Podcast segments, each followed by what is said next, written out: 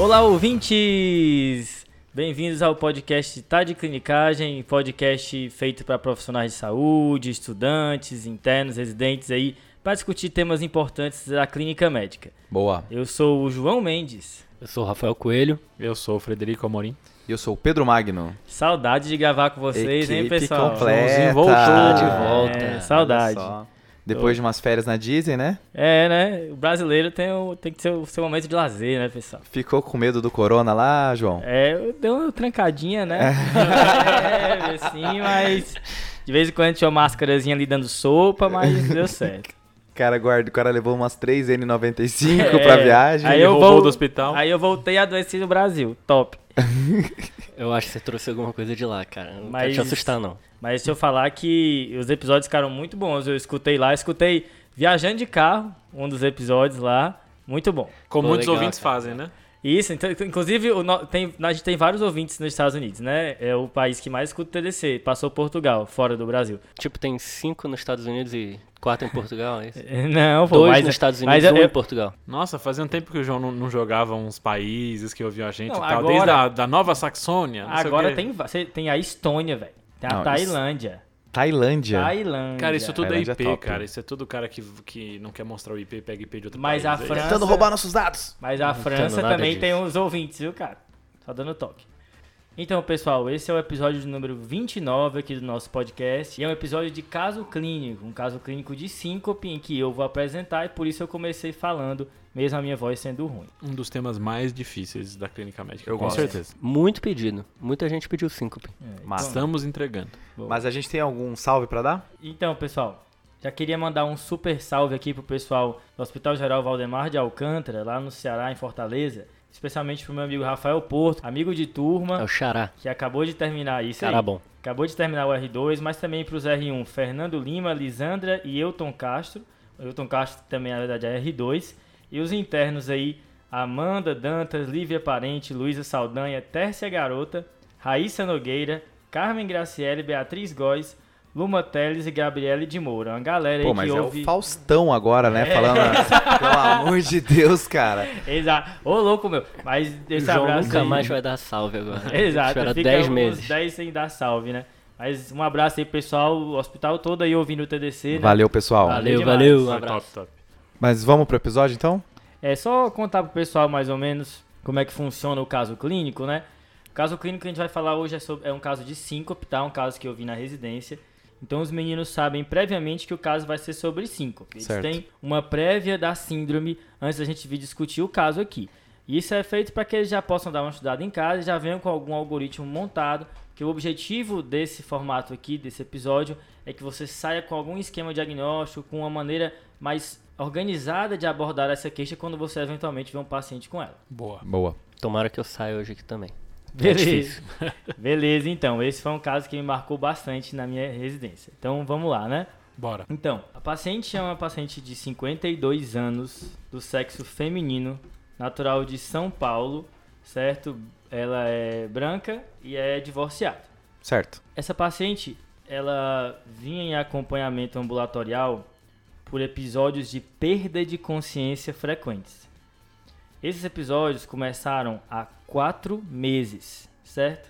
Eles ocorrem cerca de 3 a 4 vezes por semana, mas vem se intensificando nas últimas, nas últimas semanas, de modo que a paciente está praticamente acamada, porque ela tem muitos episódios de perda de consciência ao longo do dia Caramba. Ela é, inicialmente esses episódios ocorriam quando ela passava muito tempo em pé, ia fazendo alguma coisa, mas também agora estão ocorrendo logo no início da manhã e depois que ela faz algum esforço. Fazendo um esforço, ela já tem uma perda de consciência. E aí, pessoal, só com isso já dá pra dizer alguma coisa? Acho que a primeira coisa que a gente tem que pensar é quais são os diferenciais de perda do nível de consciência, né? Então, Isso. Uhum. a- só a perda do nível de consciência não diz tanto pra gente.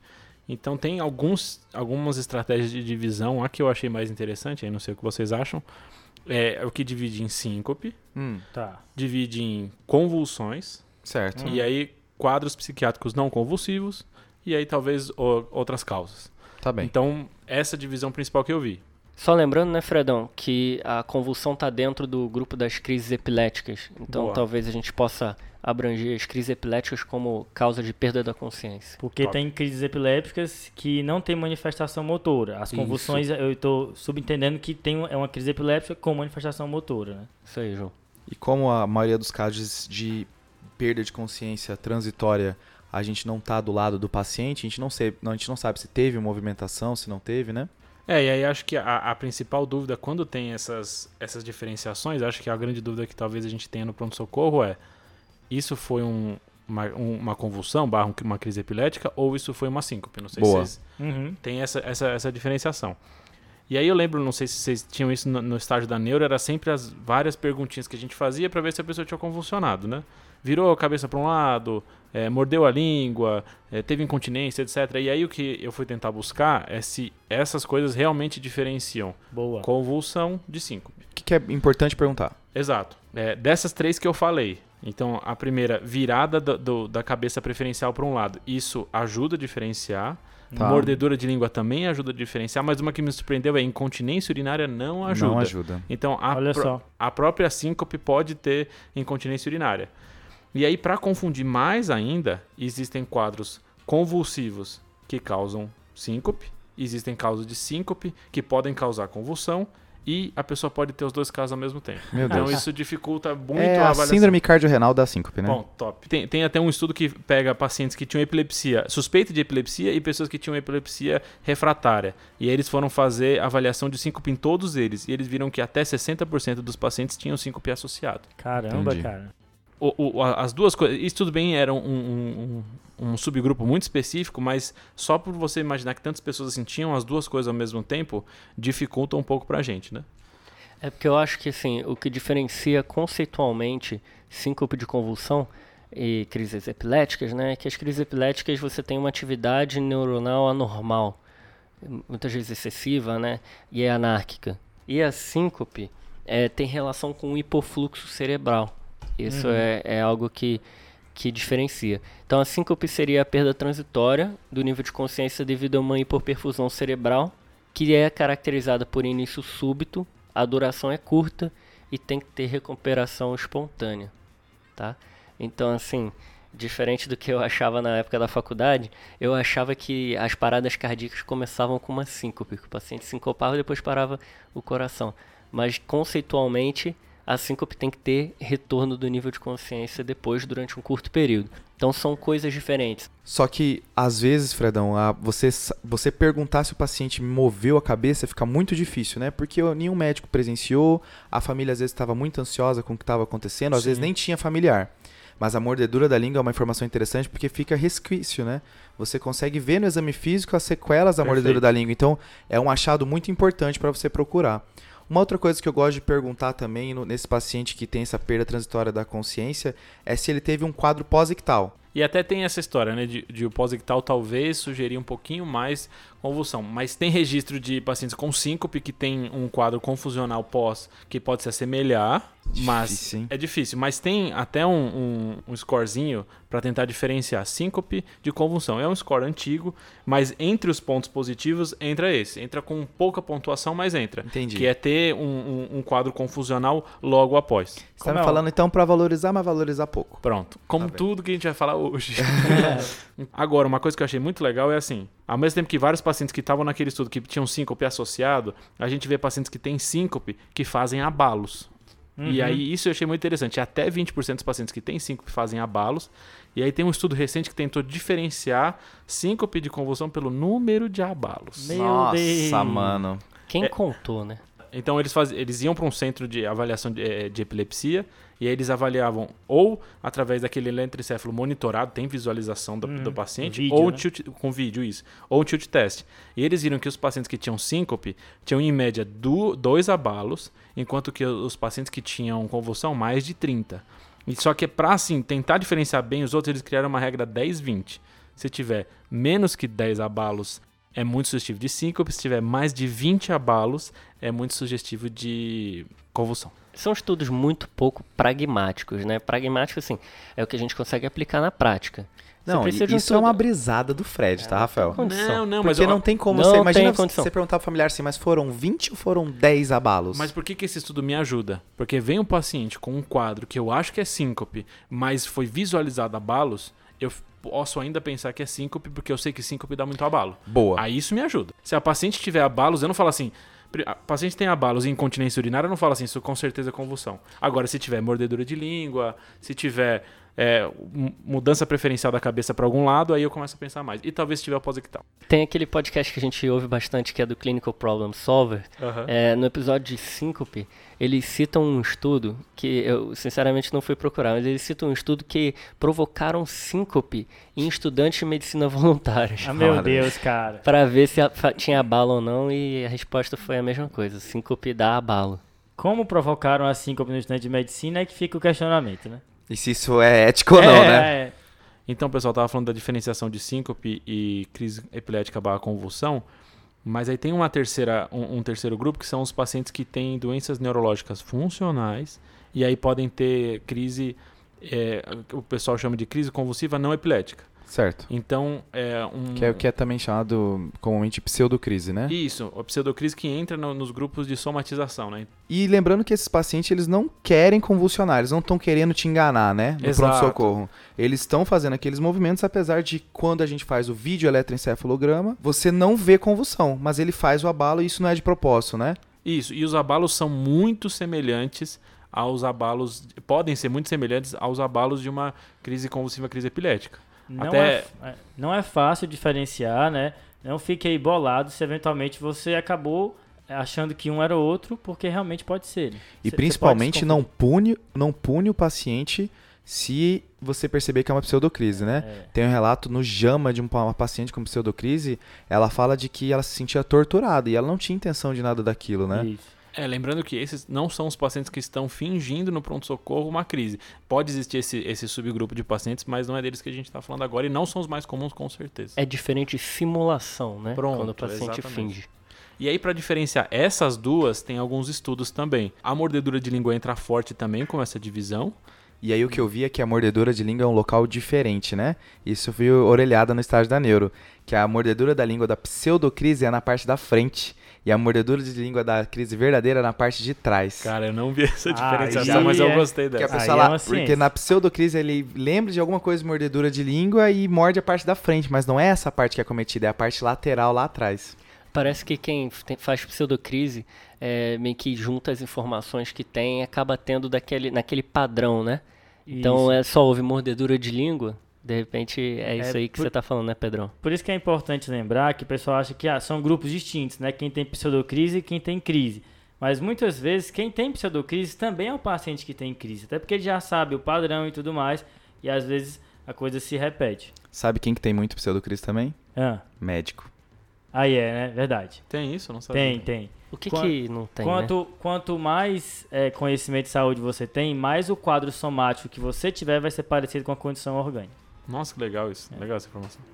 E aí, uma- um, uma- um último elemento pra gente con- conversar da diferenciação das duas é a tal da prolactina. Não sei se Top. vocês já viram isso.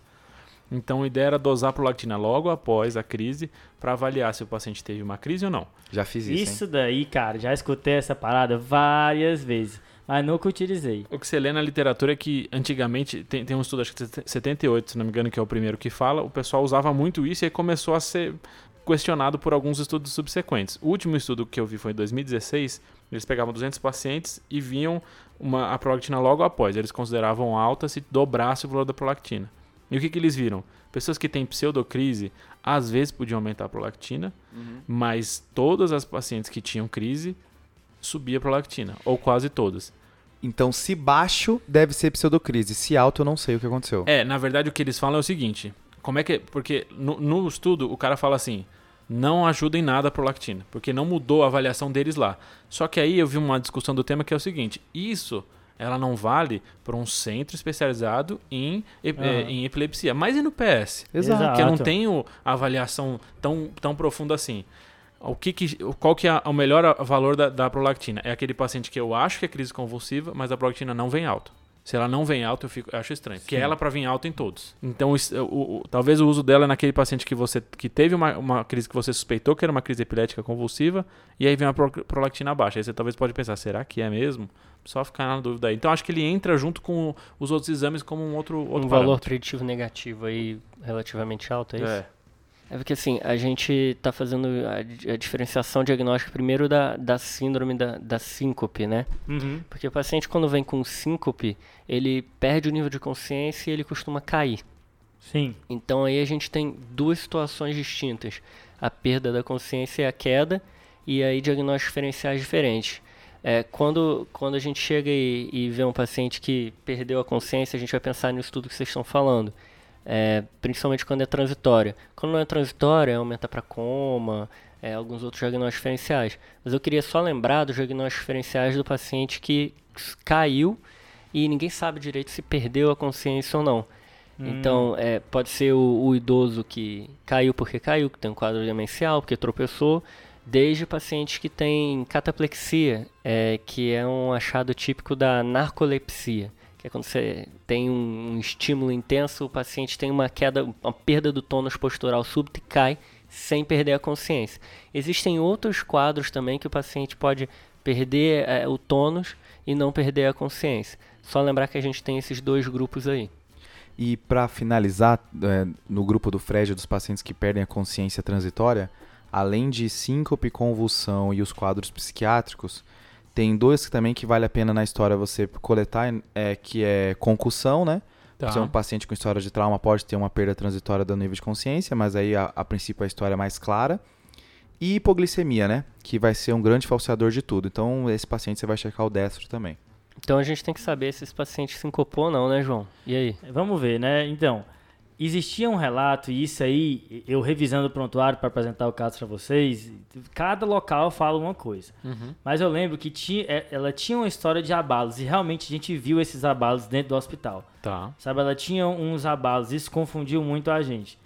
É, é, apesar da gente, na época, ter lido, inclusive, que podia ter esses abalos no contexto de síncope. Ela não tinha liberação esfincteriana, mas ela, os episódios de síncope também aconteceram dentro do hospital várias vezes, e como era tudo de manhã, era quando ela ia pro banheiro de manhã. E quando ela tava no vaso. Então a gente ficou na dúvida também se tinha liberação esfincteriana ou não. Tá. Mas depois a gente atribuiu que era o esforço que ela fazia evacuatório. Não tinha mordedora de língua e ela recuperava a consciência em 2 a 3 minutos, às vezes em 5, com algum grau de sonolência. Tá. Mas apesar disso, ela voltava orientada no tempo e no espaço. O que ela tinha mais de, de sintomas que vale a pena falar? Ela fala que tinha um escurecimento de vista antes, também de, de, de ter essa perda de consciência. Mas de outras queixas, o que, que ela trazia? Há um ano, um quadro de depressão diagnosticado, certo? Com tristeza e tudo mais, hipobulia. Uma perda de 35 quilos em 3 anos. É uma perda bem longa aí, mas tinha esse relato mesmo. Caramba. E uma queixa de diarreia há 6 meses. Diária 2 a 3 episódios por dia após a alimentação, sem dor abdominal, sem sangue, mucopus ou restos alimentares. E como outra queixa ainda, umas parestesias em membros inferiores. Então o que a gente tem aí de outras queixas são há 3 anos perdendo peso, fazendo 35 quilos, há um ano esse quadro de depressão, há seis meses esse quadro de diarreia, essas parestesias eram mais recentes, coisa poucos meses até o quadro atual. História patológica pregressa. Ela tem hipotiroidismo diagnosticado, usa levotiroxina 100 microgramas. A depressão é tratada com imipramina, 25 miligramas, 2 comprimidos dia. Ela é ex-tabagista, 30 maços ano, parou em maio de 2017. Nega cirurgias, internações, transfusões ou alergias. Nunca se internou antes, tá? História familiar também, os pais morreram mais idosos, sem causa que ela lembre. Vamos para o exame físico, então? Os sinais vitais da admissão. Frequência respiratória de 18, uma frequência cardíaca de 80, saturando 98%, temperatura de 36,8, com a PA de 110 por 80. Ela estava descorada uma cruz, só os positivos, tá? As auscultas não tinha nada de alterado, certo? Avaliação cardíaca e pulmonar normal. Ela estava orientada, não tinha linfonodos palpáveis, tá? O abdômen era globoso, certo? E tinha interrogado uma massa I6 móvel. Além disso, ela tinha edema até o joelho e de neurológico que estava descrito era sem alterações de funções mentais superiores, vigília orientada, linguagem preservada, de pares cranianos também sem alteração, pupilas isofotorreagentes, motricidade ocular ok, de é, é, força muscular global grau 5, o que tinha de alterado? Reflexos osteotendíneos, aquileu e braquiorradial abolido, mas os demais normais e sensibilidade tátil e dolorosa discretamente reduzida em pernas. Então eu vou repassar o que está alterado no neurológico. Sensibilidade tátil dolorosa reduzida em pernas, com reflexos aquileu e braquiorradiais abolidos. O João deu um caso especial, né? Porque nem síncope com certeza a gente consegue confirmar, Sim. né? Ficou esse quadro confuso, mas a princípio não, não teve desorientação. Então, mas a princípio parece que não teve é, movimento da cabeça, não teve mordedura da língua e parece estar muito relacionado a um esforço, né, que ela fez. Tô mais para síncope do que para convulsão e até porque é o nome do título do episódio, né? Então, sabe? Essa então, é uma boa tentativa. Eu preciso achar que é síncope, né? Boa. Mas eu tô nessa de síncope também, nada para convulsão até agora. E aí esse, essa paciente ela tem várias coisas ao mesmo tempo, né? Então, perda de peso, é, alteração de, de, de, exame neurológico, a barriga que é estranha, blá blá blá. Acho que a gente tem que focar na queixa principal dela agora, que é o quadro de síncope. Boa, o sintoma guia. É, se a gente considerar que esse paciente tem uma síncope, a gente tem que pensar é, no mecanismo da síncope e quais doenças poderiam estar causando esse mecanismo. A gente divide principalmente em três grupos. É, a referência que, que foi mais importante que saiu nos últimos anos de síncope foi da Sociedade hum. Europeia de Cardiologia, em 2018. O guideline de síncope tem a da Sociedade Americana de 2017. Que é bom que é, um, é uma referência gratuita, né? Gratuita. Então qualquer um pode acessar. Uh -huh. é, é, fácil, fácil, de ler também, né? E, e aí a gente tem a, a síncope que eles chamam de reflexa. Certo. Número 1. Um. Número 2, síncope relacionada à hipotensão postural. Top. E a número 3, a síncope cardíaca. Quando que é gente... o que eu mais fico preocupado, né? Exatamente, Pedrão, isso que eu ia falar. É, quando eu penso em síncope, eu penso nessa situação. Será que é uma doença que pode estar causando algo grave que eu preciso internar esse paciente para investigar? Que é a grande dúvida no pronto-socorro, né? É, é, a grande dúvida. Às e vezes aí... você não precisa nem saber exatamente o que é, mas para que lado tá, né? Boa, boa. Cara, exatamente. É, mas eu gosto de pensar na síncope assim é, no paciente idoso e no paciente jovem. Por que, que eu faço isso? Essa divisão. É, eu considero grave a síncope no paciente idoso porque ele pode cair e isso decorrer complicações que podem trazer risco de vida para ele. Né? Então, por que, que eu faço essa divisão? Eu preciso entender se a causa é grave ou se a síncope está acontecendo numa frequência e com características que possam causar gravidade entendeu? Uhum. Então, assim, essa paciente, apesar de não ser idosa, ela está tendo muitos episódios de síncope. Isso, tá? E isso, com certeza, além de prejudicar a qualidade de vida dela, ela deve estar tá tendo quedas, ela está se colocando em risco. Então, essa paciente seria uma paciente que eu internasse. Eh, seria esse uma paciente o, que eu internaria. Esse foi o pensamento na hora de internar. Não é? Então, assim, no paciente idoso, para mim, é, a síncope quase sempre é um negócio grave. Porque se cair, quebrar um fêmur, acontecer uma complicação de relacionada a síncopes, pode colocar ele em risco de vida. No paciente mais jovem, a gente vai fazer um pouco diferente. Tá? tá. E aí, essa divisão fui eu que, que inventei, mas na maior parte dos pacientes com síncope, a gente vai ter que é, encontrar sinais e sintomas que indicam doenças mais graves para ver se a gente precisa internar ou não e a partir daí conduzir o tratamento. É o Rafael Geriatra inventando uma, um score dele aí, Exato, né? Exato, é. Mas gostei da sua divisão, Rafa, porque eu me preocupava muito só com as causas cardíacas, né? Mas mesmo quando não é cardíaco no paciente idoso, eu tenho que estar preocupado. Eu é, gostei. Eu vou, eu vou, te contar uma história muito rápida. Hum. É, quando eu estava no meio da faculdade, eu estava na casa de um amigo meu e o avô dele teve uma síncope. Que no fim das contas foi porque ele levantou rápido e ele teve uma hipotensão postural e ele caiu. Hum. O cenário é, foi de muito susto, porque quando eu cheguei, ele já tinha recobrado o nível de consciência mas ele estava em insuficiência respiratória. Porque ele caiu em cima de um puff e por ter rigidez, ele não estava conseguindo respirar, entendeu? Eu tive que tirar o puff dele, desbloquear a via aérea para ele voltar a respirar e aí ele ficou bem depois e depois foi investigado tudo mais. Tá? Você é o meu herói. Mas o que, O que acontece, João, é exatamente isso. A complicação decorrente da queda dele, barra síncope, tá? Colocou ele em risco.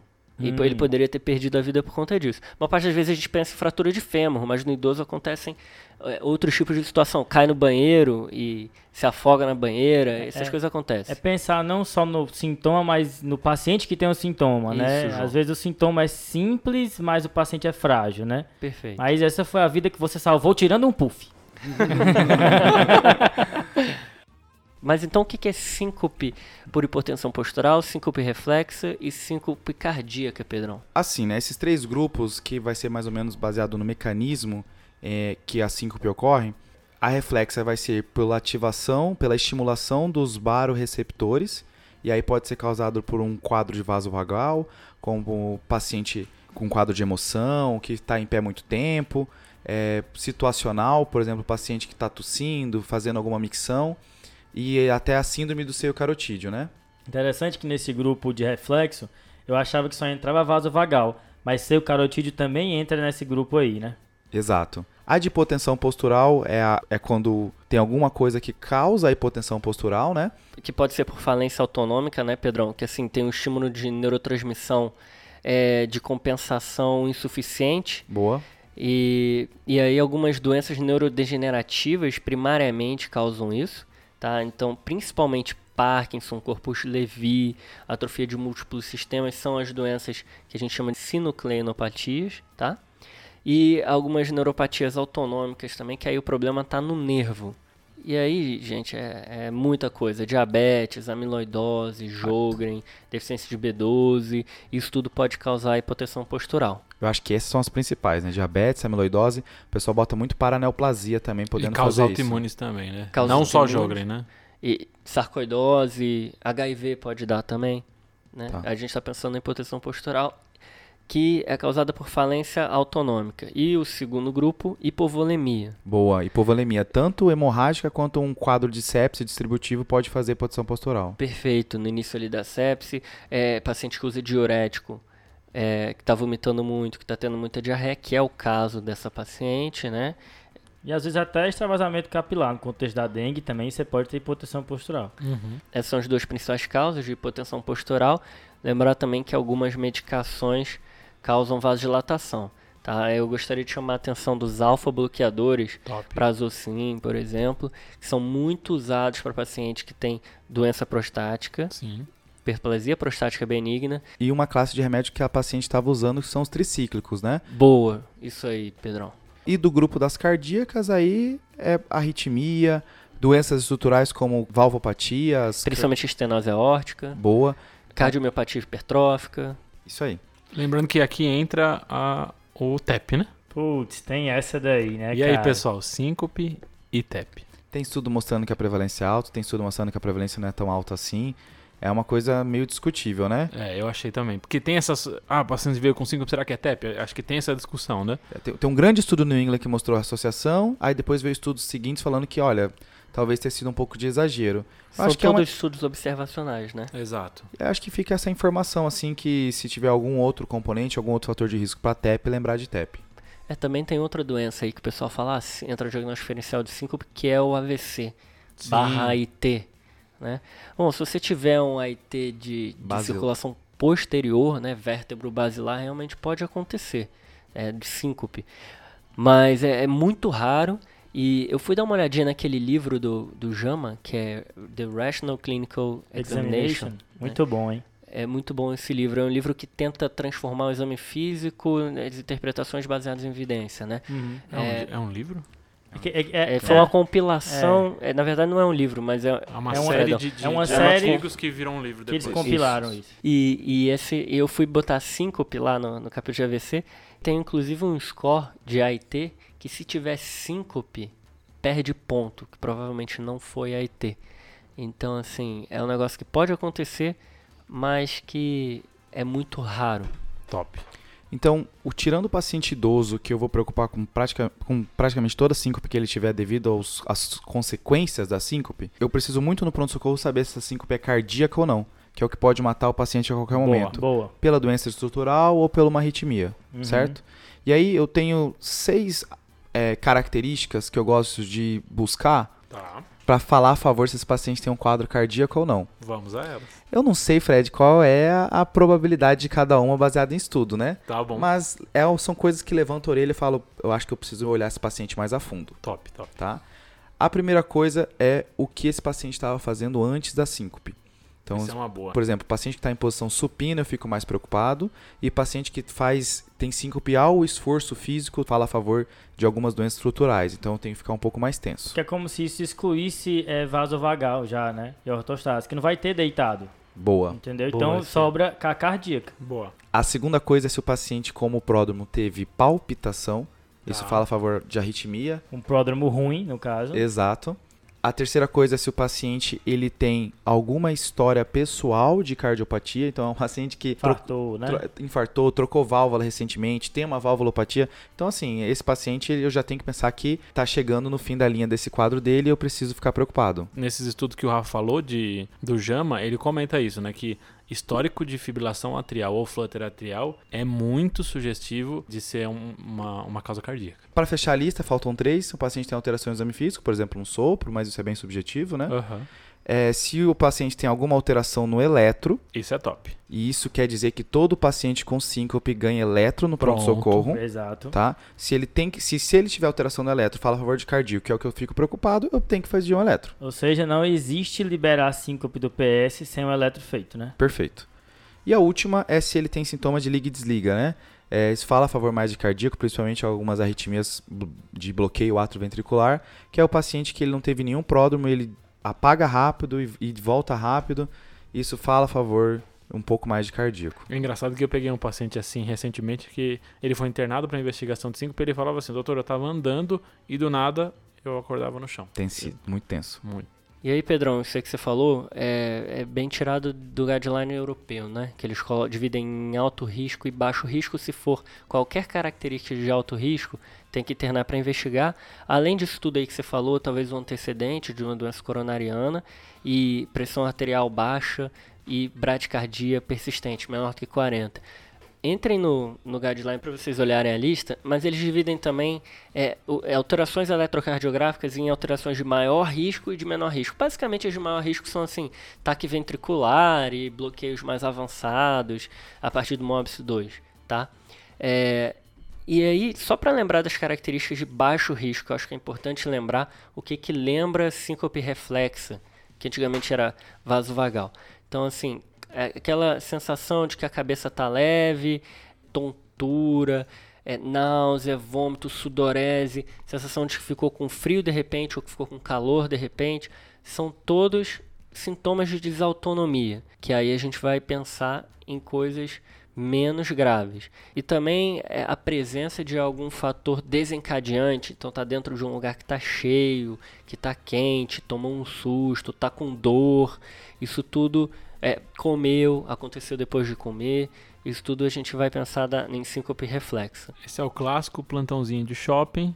Um pouquinho depois do almoço vem os pacientes com esse Exatamente. quadro. Exatamente esse É, quadro. existe até uma classificação de síncope situacional, né? Que quando o paciente está urinando, está defecando, está tossindo. Então essa paciente Rindo, também... né? O cara riu tanto que Rindo. desmaiou. Isso, essa. isso acontece que faz uma, vals- uma manobra de valsalva ali forçada, né? Então, assim, essa paciente está tendo escurecimento de vista, está tendo alguns pródromos, tem durante alguns esforços, né? Será que ela, que ela não está tendo uma síncope que é não cardíaca? Está conseguindo deitar, né? Está praticamente acamada, então ela deve estar sentindo quando que vai cair ou não para se proteger. Isso tudo indica que seja uma causa não cardíaca. Sim, uma coisa legal que vocês falaram aí que eu queria destacar é a importância dos pródromos, né? Porque tanto existem pródromos ruins, como a palpitação que o Pedro mencionou, como pródromos bons, que são as náuseas, essa sensação de cabeça leve, que já indicam causas mais benignas, digamos assim. Então, a importância de perguntar na sua anamnese sobre isso. A minha visão é que essa paciente, se ela tivesse vindo com o primeiro episódio agora, eu ficaria bem tranquilo de ser uma causa não cardíaca e talvez liberasse ela, não sei. Agora ela tá tendo tanto assim porque ela está acamada. Meu não tem Deus. como não, não trazer esse paciente pra dentro. Não tem como. Então vamos fazer o seguinte, vamos representar o problema e ver Bora. qual que são, o que, que a gente tem na nossa frente? Bora. Então, ouvinte, se você estiver precisando pausar o episódio em algum momento, eu acho que esse é o ideal, né? Que a gente vai, a partir de agora a gente vai representar o problema e você vai retomar a discussão. Boa. Então, ouvintes, é uma paciente de 52 anos que está tendo perdas frequentes de consciência já há quatro meses, perdas transitórias de consciência, que é numa frequência importante, três, quatro vezes por semana, que está se intensificando e que tem alguns pródromos de escurecimento de vista, é, ocorrem em algumas situações de esforço. Associado a isso, é um paciente que tem uma síndrome consumptiva. Ouça o nosso episódio número 27 para ver uma abordagem aí sobre essa síndrome clínica. Boa. com uma síndrome diarreica também e uma síndrome demigênica. Isso aí. Ela está usando tricíclico, ela tem hipotireoidismo, depressão e é ex-tabagista. No Boa. exame físico, as únicas alterações são compatíveis com síndrome de- demigênica Isso. e algumas alterações neurológicas de hiporreflexia, parestesias em membros inferiores, sem alterações motoras. Mas assim, a gente já decidiu que vai internar ela, né? Mas internar pra fazer o quê? Né? É. Acho que a princípio não parece um quadro cardíaco, né? Geralmente quando a gente interna a gente vai solicitar um holter e um eco pra gente avaliar a função. Até cabe nela, mas a chance de ser cardíaco é baixa. É, Pedrão, mas ao mesmo tempo que a- o, o esquema de, de síncope dela não é cardíaco, ela tem esse edema de membros inferiores, né? Então, Isso. será que esse, esse eco agora talvez fique um pouquinho importante por isso? Não pelo estilo da síncope, mas talvez por esse edema de membros inferiores. Não, não tá descrito se ela tem dispneia, algo do gênero, mas E tem coisa que dá pra fazer sem internar, viu? É, por exemplo, tá faltando algumas informações aí, né, João? Hum. Então, no exame físico, a definição de hipotensão postural não foi feita, né? Que é você medir a pressão na paciente deitada e depois em pé.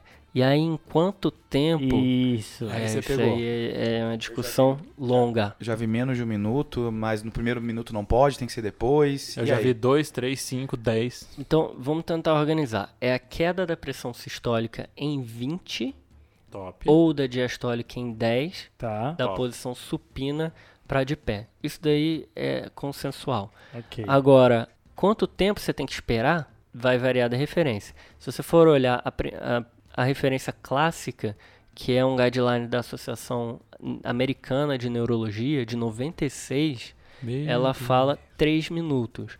Porque é baseada em, em estudos, mas também numa ideia de fisiológica, de que você tem que esperar, a pressão cai normalmente, você tem que ver se o paciente vai ter resposta de segurar a pressão novamente lá em cima. E aí Aham. 3 minutos seria o tempo da pressão voltar a subir.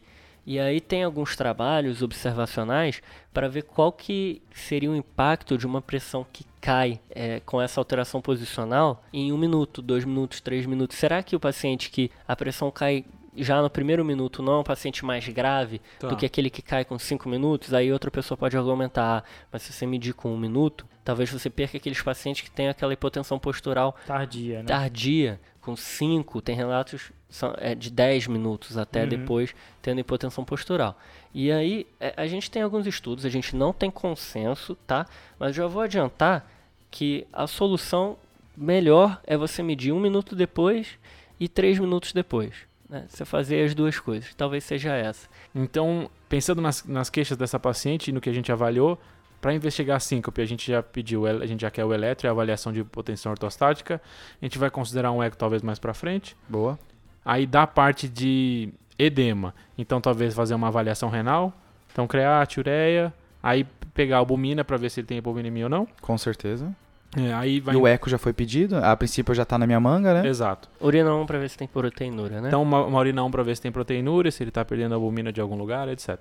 É, aí da parte da polineuropatia, Eu acho que cabe uma vitamina B12, que a gente já falou algumas vezes aqui Ótimo. na tarde de clinicagem. opa, E sorologias, né? Quadro investigativo, assim, é bom a gente partir de se o paciente tem alguma sorologia positiva ou não. Vocês querem provas inflamatórias? A paciente tem essa perda de peso, o que, que vocês estão achando disso? Ver um, um hemograma para ver se tem uma anemiazinha, Hemograma sempre vai vir, né? sempre vai E vir. ela já era, ela já tava hipocorada, né? Uma descorada, uma cruz aí, E acho que é bom pra investigar tanto a perda de peso quanto a diarreia para as provas inflamatórias, né? top. É, Até porque tem algumas causas autoimunes que fazem essa, essa neuropatia e podem causar hipovolemia por diversos mecanismos. E a CIT? O que, que a gente vai fazer com essa CIT? Pedir exames laboratoriais para avaliação do fígado e talvez funcionar? O que, que vocês acham? Sim, aí tu vai ter que pedir albu- albumina, RNI, bilirrubina para ver função hepática. E eu acho que E- vale a pena confirmar se tem a CIT, né? Porque Antes o, de o exame né? físico ficou meio duvidoso, né? E para ver mais sobre a investigação de ACIT, veja o episódio 25. Que o Fred não tá. Quem gosta do Fred não ouça e quem não gosta do Fred pode ouvir. Boa. Vai Acho ser que- mais ouvido. Eu Beleza. só queria mencionar que esse quadro neurológico de alteração de sensibilidade da parestesia com diminuição do reflexo combina com uma síndrome neuro- neurológica chamada ganglionopatia, Aí sim, hein? que está muito relacionado a, a quadro paraneoplásico e também a síndrome de Jogren, que é o que eu tenho decorado. Então talvez perguntaria alguma coisa sobre síndrome seca para ela. Já pensou, hein? E a gente vai fazer alguma O investigação, famoso não é, é o famoso não é. então, e, e alguma avaliação endocrinológica aí? Ela tem esse hipotiroidismo? É, Fredão, tem que pedir T4 livre e TSH, porque ela tem hipotireoidismo, tá tomando levotiroxina, não sei se tá tomando direito, não sei se tá absorvendo, absorvendo direito, né? Que ela tá com esse quadro diarreico, enfim. Beleza. O eletrocardiograma mostrava um ritmo sinusal, Opa. certo? Com frequência cardíaca de 80, bem compatível com o que ela tinha no exame físico, sem nenhuma alteração de ondas, nada onda delta, nada, nenhum padrão que chamasse a atenção aí no eletro. A pesquisa de hipotensão postural foi feita e a PA dela saiu de 11 por 8 para 8 por 5, Fechou, né? certo? E a paciente ficou sintomática. Que é importante na hipotensão postural, né? O paciente Hum. ficar sintomático. Tem local que fala que tá- talvez seja mais importante do que o número, né? Beleza, então tem essa hipotensão postural aí. Dos exames que vocês eh, solicitaram, laboratoriais, né? A gente tem aí um hemograma com HB de 11, hematócrito de 33, com VCM de 89. Forçar a barra nesse hipocorado, né? Leuco de 6.700, com diferencial inteiramente normal, plaquete de 222 mil. A gente tem uma albumina de 2, Eita. certo? Aí deu ruim. É, a creatina é de 0,8, tá? Vocês pediram exames hepáticos, né? Mas TGO, TGP 31 e 16, bilirrubina normal, coagulograma normal, certo? Essa parte foi toda normal. Sorologias HIV, HBV, HCV e sífilis negativas, Tá bem. tá? Urina 1. Urina 1, Frederico.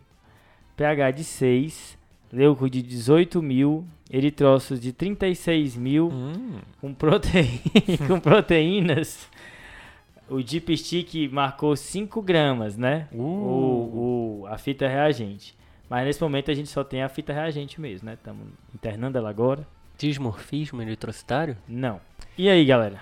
Então a gente está agora diante de um paciente que tem uma síncope que a gente já fechou para uma hipotensão ortostática. Boa. E aí, na avaliação de todos aquele, daquele quadro clínico dela, pelo menos a gente já achou uma hipoalbuminemia que justificaria o edema e talvez essa ascite. Provavelmente uma hipominemia por perda renal. Pronto. Então, sobre esse quadro de hipoalbuminemia da paciente, né? Hum, A gente achou o mecanismo de edema dela. Uhum. A princípio não é um mecanismo hidroestático, né? Insuficiência cardíaca, algum linfedema, Tá. até mixedema, né? Porque a gente pediu o TSH, não pediu, João? Isso, TSH veio alto, viu? Ah. 11.6. E o T4 livre? É, T4 livre veio normal. Tá, então a princípio não me É. emociona É. tanto. Funcionou também. Mas então a causa do edema dela vai ser por causa da albumina baixa. E como é que a gente aborda isso, né? Hum, É, o paciente ele pode não estar produzindo albumina, e aí a Tá. principal fonte produtora vai ser o fígado. A princípio ela não, não mostrou nenhum estigma de cirrose no momento, fica esse líquido acídico aí É, na, na, na, na trave. que poderia ser explicado pela hipominemia também, né? Perfeito, então a princípio não tem mais nada além disso para cirrose. Uhum. Ela pode não estar consumindo albumina, então quadros de má nutrição prolongados podem fazer hipoalbuminemia, com a Ela tem essa perda né? de peso aí. mas a princípio não foi falado nada, né, sobre não alimentação, né? Certo. Não, a priori não. E aí a gente vai para as causas da pessoa que está perdendo a albumina. Pronto. Hum, Seja perdendo pelo rim, que aí Tá. fecha o quadro de síndrome nefrótica se ela tiver albuminúria maior que 3,5 gramas ao dia, beleza. se ela tiver albumina reduzida e se ela tiver edema. Então, se a gente pegar esse dipstick que fala muito a favor de albumina né, na urina 1 e dosar a proteinúria de 24 horas, ou pelo menos uma relação proteinúria-creatininúria em amostra, e ver acima de 3,5, vai fechar a síndrome nefrótica para ela Beleza. Beleza. tá? E- Mas tem outras maneiras de você perder a albumina, né? Você pode perder a albumina pelo sistema gastrointestinal, lembrar que ela tem um quadro de diarreia. Tá. Se ela não tivesse fecha... se ela não fechasse a síndrome nefrótica por algum motivo, a gente vai ter que ir no trato gastrointestinal ver se ela tem uma enteropatia perdedora de proteína. Raro, hein? Raro, hein? É raro, mas já vi duas vezes no, no 2019, Também, tá? também. Uma por lúpus e outra por sarcoma de Kaposi. É uma doença em que a pessoa ela perde proteína pelo sistema gastrointestinal. Às vezes tem diarreia, às vezes não tem, então não necessariamente precisa ter para eu pensar nisso. E você faz diagnóstico fazendo clearance de alfa-1 antitripsina. Olha ela aí.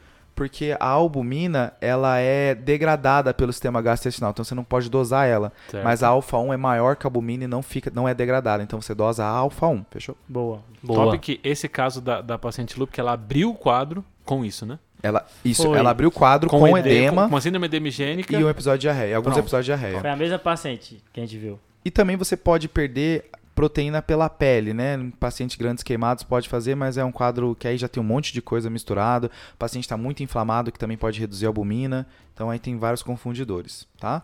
Lembrando que o paciente muito inflamado também pode reduzir a albumina. A albumina é inibida pela interleucina 6, mas não é num, num quadro de investigação de edema que a gente vê essa albumina reduzida. Então, mas aí eu acho que só vale então nessa paciente que já tem uma urina 1 com dipstick alterado, deve ser perda pelo rim inicialmente.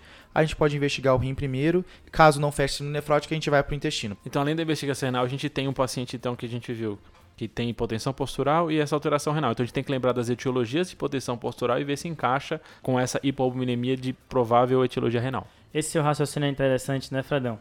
É, o paciente tem duas coisas distintas, né? Que é a hipoalbuminemia e a hipotensão postural. Está tentando explicar essas duas coisas com a mesma causa, né? Sim. Que aqui é um bom momento para cruzar a lista, né? Você vê o que está na lista de síndrome nefrótica, vê na lista de hipotenção postural e vê se acha alguma coisa. O velho e bom diagrama de Venn, né? Como é que é o velho e bom? Diagrama de Venn, pô, aquele que é dois circulinhos assim, ó. Aquelas bolinhas da Ah, agora matemática, sim, lembra? Sim. E aí, Pedrão, a gente tem as causas de hipotensão postural nesses dois grupos que eu já falei, que são as causas da neuro e as causas da falta de volume, hipovolemia. É, das causas neurológicas, a gente tem algumas que talvez encaixe aí com, com essa hipoalbuminemia, com síndrome nefrótica. É, por exemplo, síndrome de Sjögren, amiloidose, diabetes.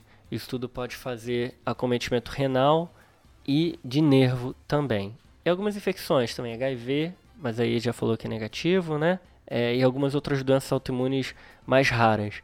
O problema dessa paciente é que ela me parece que tem pelo menos dois mecanismos, sabe? De hipotensão postural. É, será que ela não tem hipovolemia porque ela está com diarreia? Será que ela não tem também a hipotensão postural por conta da droga que ela usa, Que que, é a imipramina, é a né? imipramina? É, será que são essas duas coisas mais uma terceira que explique esse acometimento renal, esse acometimento é, nervoso, das parestesias? E, então é um quadro bem complexo mesmo. Então, das causas que você mencionou, Rafael, uma delas é diabetes, né? Vai precisar da glicemia, Então a gente vai precisar da glicemia. Que a gente já tinha pedido e o João não dei. Fala aí, eu vou João. dar agora. Então, a glicemia dela era normal, certo? Na faixa de 86 em jejum. B12. B12 normal, certo? 512. Então, assim, acho que arredondando o que a gente vai pedir de exame para ela, a gente vai investigar essa causa renal, ver se ela tem proteinúria mesmo para fechar a síndrome nefrótica. Boa, Aí lembrar que a amiloidose pode fazer um quadro similar à síndrome nefrótica legal. e explica tudo isso, então a gente pode investigar a relação a isso também. Apareceria na biópsia renal. Porque toda síndrome nefrótica no adulto, a princípio, a gente biópsia, principalmente no contexto de não diabetes, né? Isso. Então, se ela tiver síndrome nefrótica, ela vai ganhar uma biópsia já. Boa, A gente também tem que investigar esse quadro de polineuropatia, né? ótimo. Então, o, o exame aqui, que é, a princípio, os exames laboratoriais iniciais não vieram nada, a gente pode pedir uma eletroneuromiografia para ver se o João vai dar. Porque é desautonomia, né? Acometimento de parasimpático e simpático, mas parece que tem acometimento de mais coisa aí. A gente quer refinar essa investigação do que que está realmente acontecendo ali no nervo. E o melhor exame é a eletroneuromiografia. Uma coisa que a gente não está avaliando até agora, que talvez a gente esteja levando em consideração que vai ser, vai aparecer pra gente, é a diarreia, né? Aí acho que a gente pode, após ele dar esses exames, a gente pode talvez pensar se a gente vai avaliar ou não. A amiloidose também faz acometimento Gastrointestinal. gastrointestinal, Gastrointestinal. pode dar diarreia.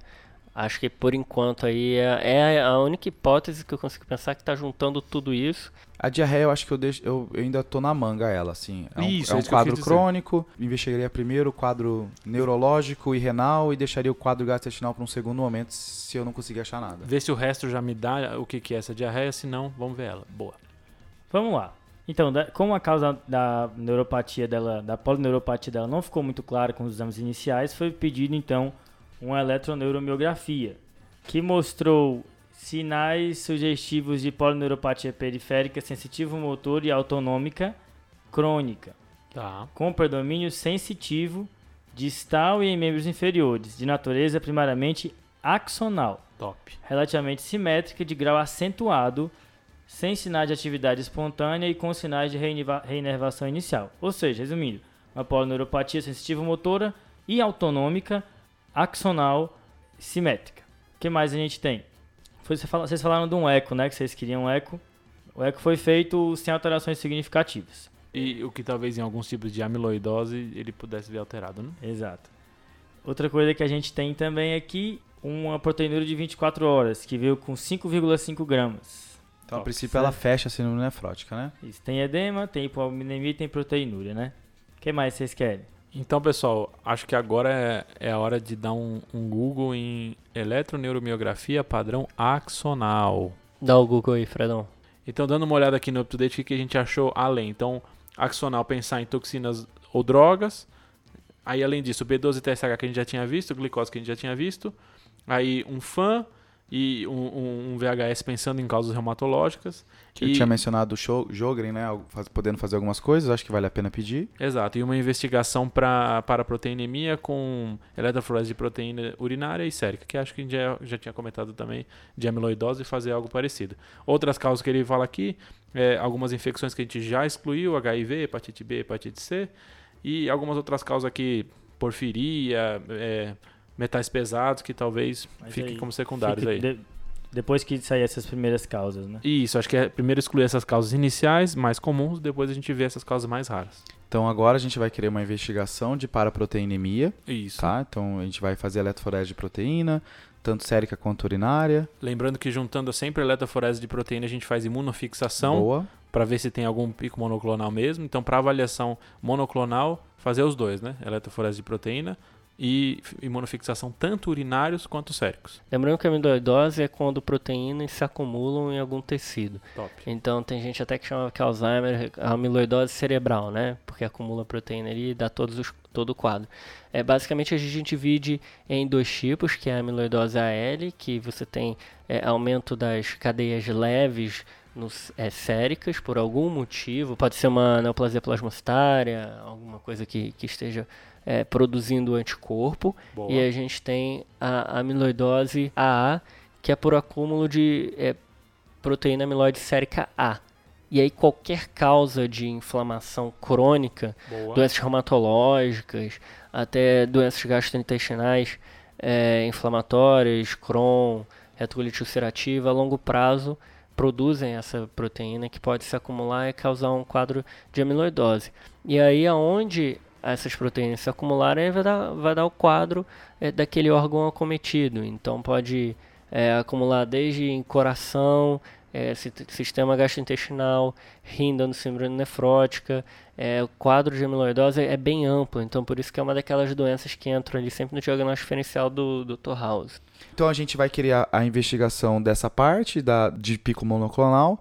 O Rafael já tinha pedido a biópsia renal. E por mais que eu também estou mais tendencioso à amiloidose, acho que vale a pena a gente descortar essas causas reumatológicas e pedir um perfil reumatológico. Boa, junto com aquelas provas inflamatórias, né? Boa. Ó, vamos lá então.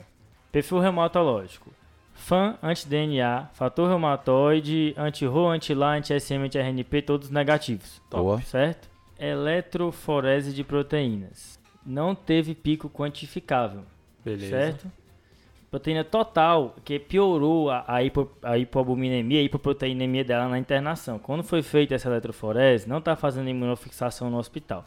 Quando foi feita, as proteínas totais dela estavam de 3,4, Tá. sendo 1,6 albumina e as outras todas dentro da normalidade. Uhum. Apesar de não ter um pico quantificável, tinha uma descrição lá embaixo, que até eu lembro que a gente esqueceu um pouco de ler, depois a gente foi ver, assim, de presença de componente monoclonal migrando em gama-globulinas, Tá. mas não tinha pico quantificável lá na curvinha. Uhum. E a biópsia do rim veio só com três glomérulos, ocupados por material amorfo e alino, PAS fracamente positivo e negativo à impregnação argêntica, que ocupa o mesanjo com extensão subendotelial e formação de espículas grosseiras, em região subepitelial.